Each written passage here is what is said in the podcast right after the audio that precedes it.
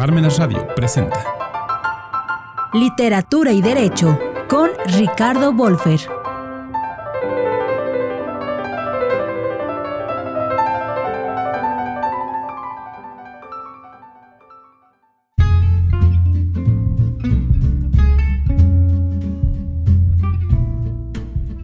Entre las muchas actividades del periodista José Martínez de la Vega, México, 1907-1954, destaca la de cuentista con su personaje Peter Pérez, el indómito detective de Peralvillo, también habitante de la radio y de la pantalla grande.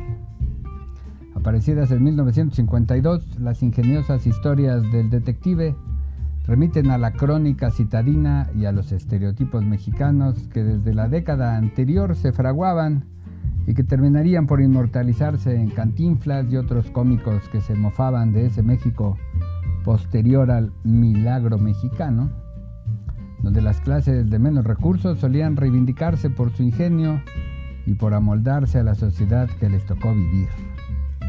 Peter Pérez y Cantinflas se unen en ese imaginario nostálgico donde bastaba tener agudeza y encontrar la oportunidad para sobrevivir incluso si el detective solo contaba con dos camisas por guardarropa.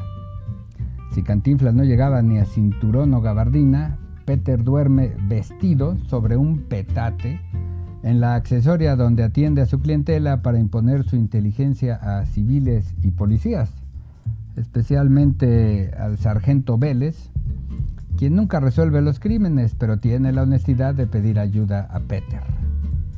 Qué épocas donde la autoridad aceptaba que no podía solo con el trabajo.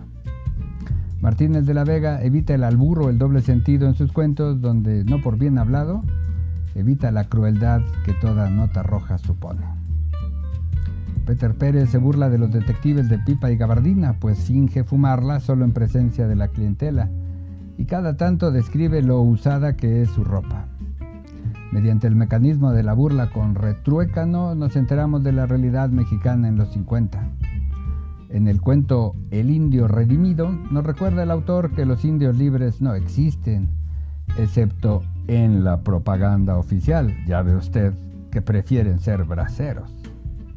Al revisar al inevitable cadáver del género policiaco, concluye que fue asesinado por un rival político, pues se había disfrazado de indio para aparentar pertenecer a las masas. Pero como fue un asesinato electoral, no será castigado, pues los asesinatos electorales no son tomados en cuenta por las autoridades. La vigencia de tales afirmaciones es notable. En el cuento El crimen de estudio hay un asesinato por un error, pues el pistolero es un aspirante a politiquillo y retrasado mental por añadidura. Lo que es fácil advertir, pues en cuanto escucha la palabra cámara, sufre una confusión. Por torpe concatenación de ideas, cámara, elección, yo revolucionario, no de los de Madero, naturalmente, bulla, asalto, casilla, tiros, y entonces mata al actor. En el texto La lata de sardinas, el detective ve al muerto, no tan muerto como el sufragio efectivo, porque todavía no apestaba, que tiene una lata de sardinas al lado. Tras sus habituales pesquisas, comprende que es la firma del asesino. Como es camionero, le ha dejado una lata, pues una lata de sardinas, por lo apretadito, es lo más parecido que existe a un camión. En la historia El paro de brazos caídos, evidencia el mal estado de la clase obrera al descubrir que un saboteador logra detener las actividades en la fábrica con el sencillo método de dejar caer una moneda de plata amarrada y arrastrarla unos metros para luego regresarla a su bolsillo. Sí, como los obreros tienen oído de pobre, el mero sonido de la moneda de plata contra el piso los consterna y obliga a dejar su actividad para dedicarse a buscarla. Y peor, como eso sucede en Monterrey, insiste en el estereotipo del avaro y da por hecho el buen oído de los trabajadores, con todo y el estrépito de las máquinas. No hay regiomontano que pueda dejar de escuchar el ruido que hace una moneda cuando cae. Peter, además del humor político, escribe por el gusto de hacer sonreír al lector. En su cuento El cuarto cerrado, librando la clásica batalla de la literatura de detectives a lo Agatha Christie, resuelve el misterio de la muerte en el cuarto cerrado por dentro, con ventanas impenetrables, con el sencillo método de establecer que el cuarto no tiene techo, aunque sea impenetrable por tierra, lógico. El asesino solo tuvo que brincar la pared y ahí está resuelto el misterio. En otro texto, el asesinato de 80 centavos, la mujer deja noqueado al consorte porque no lo ha reconocido luego de que se bañara, cambiara de ropa y llegara borracho para comunicarle haberse ganado la lotería y exigir el débito conyugal.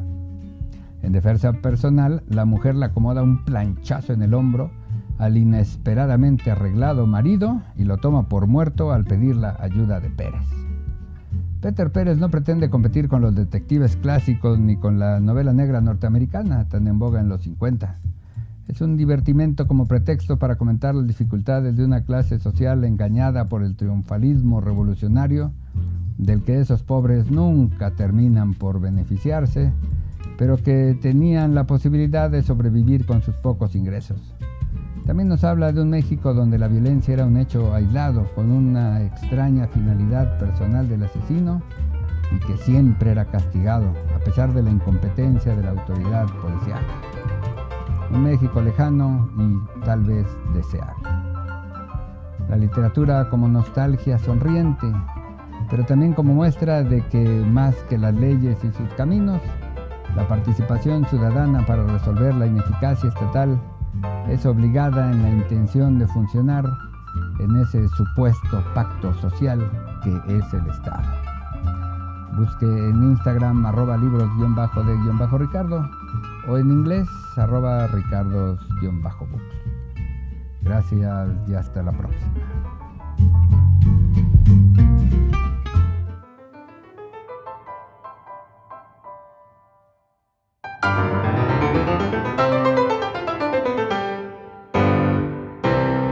Radio presentó Literatura y Derecho con Ricardo Wolfer.